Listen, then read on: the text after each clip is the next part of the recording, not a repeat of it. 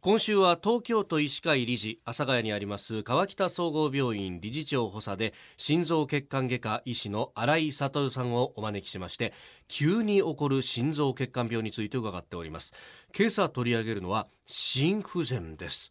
これはなんか聞いたことはよくあるなという感じなんですが先生どんな病気なんですか？はい、えーこの心不全というのは、はい。えー疾患というよりも、はい。その症状が出た状態ですね。えはあーまあ、言い換えると、はい。えーその原因はいろいろあります、えええええー。そういう原因の結果はい。起こる心臓の機能低下状態、はそういう状態を心不全とあいうふうな言い方をしますね。これでも心不全それが進んでいくとどんな症状になっていくんですか？はい、心不全には急に起こるはい。急性心不全というのとそれから常にまあこうずっと機能状態が落ちている慢性心不全というのがあるんですけども、はい。慢性心不全の場合にはまあ普段の生活の中で、えー動いた時に息切れがするとかうん。それから体がむくむとかですね、はい。えーそれから疲れやすいとかいうことが、まあ、ああるけれども普通に生活はできている状態。うん。でそれがうんとひどくなるとですね、はい。あの呼吸困難が、えー安静時にですね椅子に座っている時も息が切れ、ハーハーするとか。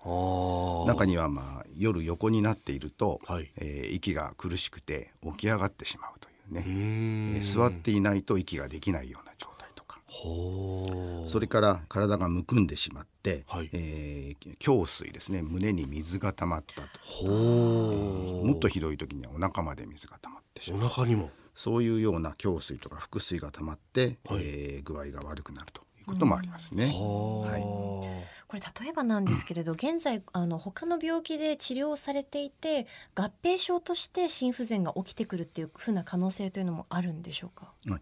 えー、と他の病気というとその内臓でいうと、まあ、肝臓とか腎臓とかっていうことをおっしゃってるのかもしれませんけども、えーそういうのはあまり直接的には関係ないとあ思います。誘発されることもそんなにないですか、えー肺の方が悪くて、はい。えーそれで、えー心臓に影響が出るということはあります。あうーんー心不全の治療というのはどういうふうなことが行われるんでしょうか、はい。えー心不全というのはいろんな原因で起こりますので、そのはい。原因となった心臓病をまずきちんと治すことが必要になります。はい。でそれから心不全がひどくなった場合には体が非常にむくんで水分が肩になっている状態ですから大体の場合には入院をして、はい。その水分を体の外にえー出してあげる排出してあげるということで、えーお薬を使ったり、はい。飲み薬ですね。それから注射薬を使ったり。それからもちろんその塩分食事療法ですね。はい。塩分が肩になると、お心不全がひどくなりますからそういう食事療法などもきちんとするということが大事ですね。それから慢性し、えー心不全で普段も機能が低下している状態で生活しなきゃいけないような場合には、はい。えー心臓リハビリといってですねある程度そのリハビリをすることで心機能を維持していくという方法もやられております。そのリハビリというのはどういうふうなものなんですか？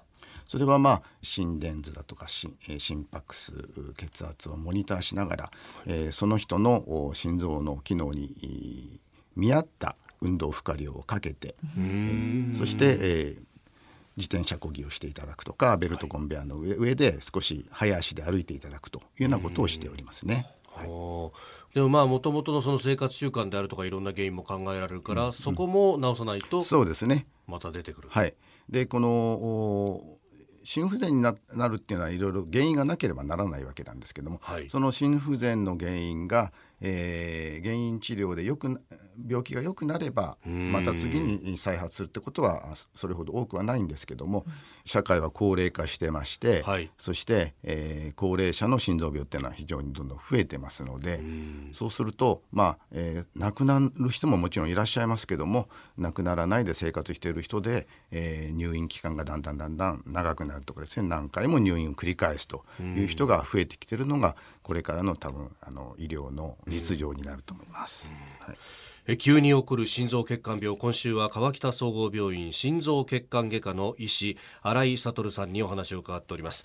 先生明日もよろしくお願いします、よろしくお願いします。